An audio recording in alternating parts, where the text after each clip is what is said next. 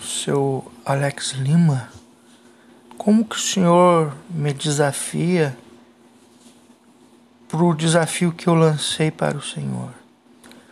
O Senhor não respondeu e não mostrou na Bíblia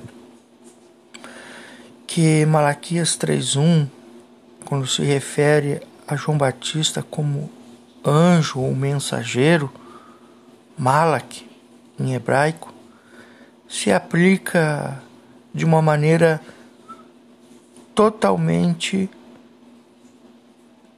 integral a ele o termo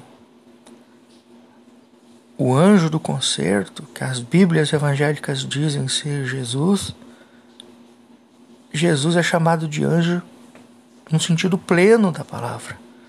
João, não, é num sentido secundário. Mostre-me na Bíblia aonde João é chamado no sentido pleno da palavra, anjo, Malak. Comprove para mim que João Batista teve uma vida pré-humana, assim como Cristo. Ok?